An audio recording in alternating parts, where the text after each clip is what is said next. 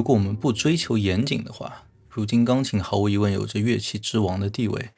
呃，如果你是钢琴家，你可以在一个取之不尽的曲目库中发挥你的创造力，组合出一个曲目单，然后一个人潇洒的开独奏会。相比之下，小提琴家和大提琴家们就收藏瓜度也很难在巴赫的无伴奏之外找到能卖得动票的曲目单了。不好意思啊，看大实话啊。好，Ken 一气之下退出了聊天啊，那今天就只剩下我一个人来给大家单口了。呃，大家想象一下我刚才描述的画面啊，那不是 Ken 在风中凌乱的画面，而是钢琴家在舞台上演奏，或者说用我们如今可能更常见的一个动词，叫在钢琴前通过音乐来进行某种自我表达。然后听众则在台下专心的聆听，啊，整个空间中呈现出一种倾诉和倾听的关系，啊，这个画面是从什么时候开始的呢？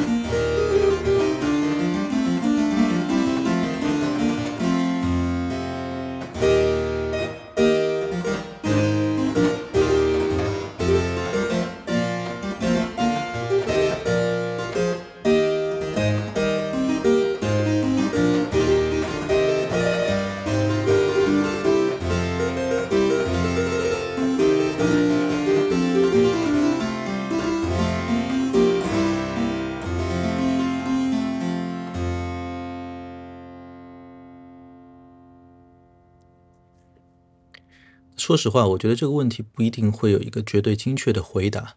啊！但我最近看到了美国钢琴家 Kate Armstrong 的观点啊。Kate Armstrong 在二零二四年的年初在上海会有一系列的独奏会，他就如同我前面所描述的钢琴家一样，从浩瀚无边的键盘音乐曲目库中挑选了七十多首作品。作品的时期呢，从英国的都铎王朝一直到了 Chat GPT 的时代。那分五场去演出，其中最吸引我的就是第一场演出。那作品以文艺复兴时期为主啊，包括好几首 William Byrd。啊，威廉·伯德以及 John Bull 啊，可能相对更少被听到的一个名字啊，约翰·布尔。此外，还有一首托马斯·塔利斯，以及另外三位我也没有听说过的同时期的作曲家的曲子。那前面我们听到的呢，就是 William Byrd 啊创作的 Will you walk in the woods so wild？你会在这野性的林中漫步吗？啊，这首曲子也会在他的音乐会上亮相。呃，不过我看到曲目单上的翻译，呃，叫做“你会如此狂野的在树林中散步吗？”我觉得这个翻译也是很有现代的风格。呃，其实呢，这个 K Armstrong 前两年推出的首张个人专辑便是《Bird and Bull》啊。呃，乍一听你会有两个感觉，对吧？第一个感觉是 bird and bull 是禽兽的意思嘛？啊，一个鸟，一个牛，对吧？直到你反应过来，这分别是两个作曲家的名字啊。第二个呢，便是你觉得这个年轻人好低调哦。啊，我们的浩辰哥哥都已经出超级练习曲了，对吧？他竟然搞如此淳朴的文艺复兴音乐。呃，直到我顺藤摸瓜去他的个人油管的主页上看到他自己录的一一段介绍。然后听到他用非常不怎么样的中文去解释自己之所以不录一些家喻户晓的作品啊，而搞来这么两个英国的老古董啊，是因为自己对巴赫的喜爱，使得童年的自己，然后视频里照片是五岁的他，然后他不不吃不睡的去。弹巴赫啊，并且在呃音乐史上追踪巴赫音乐的起源，最终呢，他追踪到了 Bird 和 Bull 这对禽兽二人组啊。在文艺复兴时期，西方音乐主要是合唱啊，乐器其实往往只是一个支持性的角色。那在 Kit 看来呢啊，也就回答我前面所提出那个问题啊，是 Bird 和 Bull 这两位所谓的英国黄金时期的作曲家啊，将键盘音乐。啊，当然，进而就是所谓的 instrumental music 器乐提升到了与合唱呃平起平坐的一个地位。那感受一下 Kit 这个判断啊，真的是将 William Byrd 和 John Bull 这二人提升到了音乐史上的一个什么地位，对吧？那显然他的第一张唱片肯定在他自己看来也绝对不是一个低调的一个设计。那下面我们来听一首 William Byrd 创作的，呃，作曲的名字比较搞笑啊，叫 John，快过来亲我一口。John, come kiss me now 啊，没有人知道这个 John 究竟是谁啊，应该不是这个 John Bull。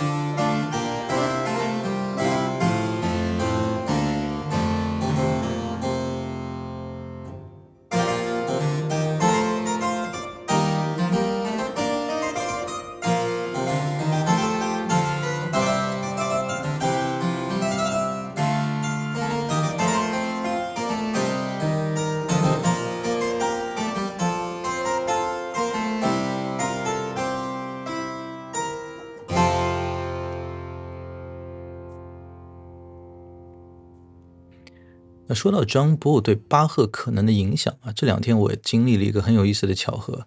呃，我在跟我的老师 Corey 聊天的时候，那就我一边抱怨自己背不出巴赫的 B 小调赋格，一边就感叹一月份有这么一个人要来上海背谱演奏七十多首曲子。啊，我老师是一个六十好几的研究比较早的音乐的一个学者啊，他他之前就跟我说过，他如今已经不再听任何人演奏任何东西了。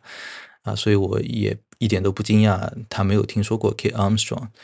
不过没想到隔了一周啊，也就是上周五的时候，他突然告诉我说，他因为在编定 John Bull 的一套作品的现代钢琴版啊，John Bull 的时代当时还没有我们如今所谓的钢琴啊，就我们刚我们刚才在录音里听到的那种击弦鼓钢琴啊，所以我的老师在编定 John Bull 的一套作品的现代钢琴版，然后呢，他就去 YouTube 上搜了一番，搜到的结果的第一条呢，就是那张 Kit 的 Burdenball，啊，这这真的是一个挺令人着迷的巧合。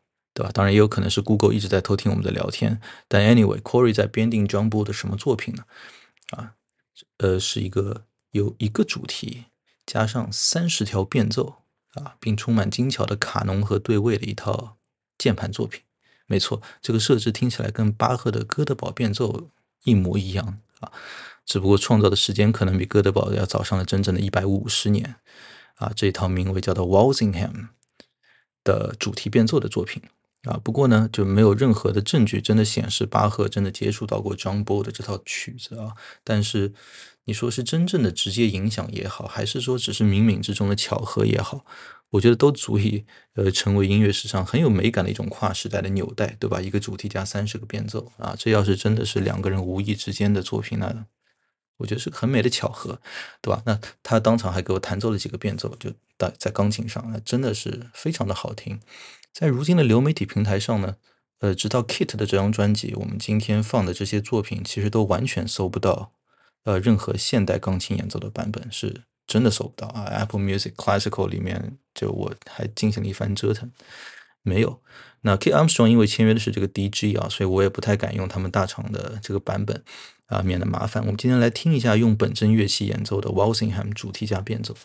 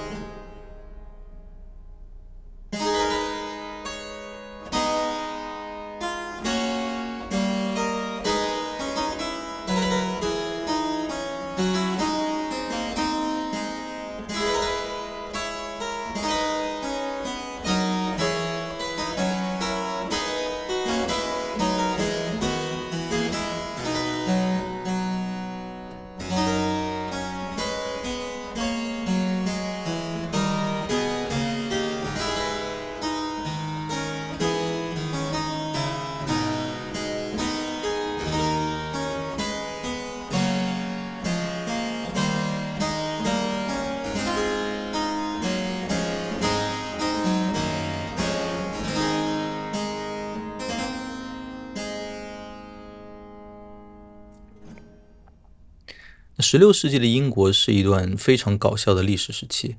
呃，亨利八世想离婚，而教会呢又不给他离啊，这很很有名的一个故事，对吧？这是一个非常出名的一个男人若想离婚，其实你能拦得住的的故事。啊，亨利八世开始在国内就大搞宗教改革和迫害，啊，伐没了一大批的教堂啊、修道院等资产，然后呢，跟罗马天主教会闹掰之后呢，自己还办了个英国的国教。啊，虽然我们现在在广告里经常听到国教一五七三，其实他那个国教是一五三四年搞的，是吧？并自己当上了这个宗教领袖。那这个婚呢，他是终于离成了啊，但这个离婚呢，也使得可以说是当时，呃，主要为呃宗教服务的一众音乐家，可以说是叫苦不迭啊。呃，William Byrd。他是师从咱们前面提到的那个叫 Thomas Tallis，就是塔利斯。塔利斯呢，凭借自己高超的实力，其实一直是在动荡的，呃，可以说是宗教气候的变换当中去设法保全自身。呃，罗马天主教会在世的时候呢，他就写那这 Catholicism 喜欢的这种东西。然后后来，呃，罗马天主教会不见了啊，时代在召唤啊，他也能够顺应时代的召唤，去写出时代所需要的各种。呃，服务于不同的宗教场合的音乐。不过总的来说呢，至少据我所知，啊，塔利斯创作的更多还是一些合唱作品。呃，如今其实还有个非常闻名全球的塔利斯合唱团啊，大家也可以去搜搜看，叫就叫做 Tallis Choir。呃，我们今天可以来听一段他的《喜乐圣母》。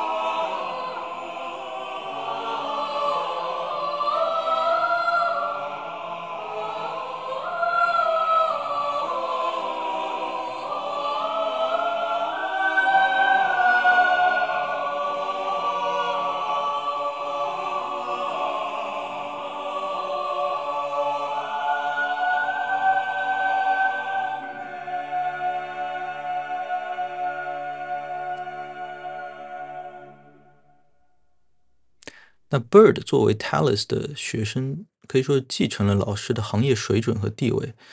呃，其中比较重要的呢，就是它可以垄断当时的音乐的印刷出版。有时候真的还挺羞愧的，对吧？当我们讨论一些我们喜欢的重要的正面人物的时候，呃，连垄断这种 流氓行为都好像是对他们的一种肯定啊。呃，不过 anyway，这个 Bird 的音乐其实是。就相比后面的 Bo 啊，它其实有比较强的那种情感深度和一些宗教情绪，但你听不到它那种比较的 personal 的、比较个性化的东西在里面，或者我我所谓的是个人化的啊，比较呃私密情感的一些内容在里面。那 John Bo 呢，则要比 Bird 小上呃二十岁左右啊，相比 Bird，这个 John Bo 则更倾向于在音乐中去进行一些个人表达。那现在想来，这其实真的是非常非常前卫的一些理念。对吧？啊，同时呢，就是呃，John Bull 也是一个所谓的 virtuoso，就是演奏的技巧极为精湛啊。相应的呢，他的曲子也就经常对演奏技巧的要求呢就更高一些啊。这三位黄金时期的作曲家的曲子啊，呃，曲名里面经常会有个叫做 Fitzwilliam 啊，翻译过来叫菲茨威廉曲集。然后你很奇怪，那这三个人难道像写圣经一样，就这种代代相承的在写一本鸿篇巨制吗？啊，其实恰恰相反啊，就 William Fitzwilliam 其实是当时呃在英国被汇编成的一本，就包含了伊丽莎白时代到后面詹姆斯一世时代的这英国键盘乐曲的一个可以说很重要的一个集合，就有点类有点像十九世纪欧洲的这种民族主义复兴之后，像。巴托克等人就这个游历于荒野乡村之中去收集各地的民族音乐一样啊，呃，在当时收集的一个英国的键盘曲集，并且呢，呃，在十一直到十九世纪啊，被一个叫做 Richard Fitzwilliam 的人，就他收藏了这个编定的曲集之后呢，最后是捐赠给了剑桥大学啊，所以这个曲集就称之为叫 Fitzwilliam 曲集啊，里面是包含了包括塔利斯啊，William Byrd、John Bull。等，呃，很重要的一些键盘键盘音乐。那今天最后我们来听一段 John Bow 的幻想曲，啊，也是 Fitzwilliam 当当中的第一百零八首。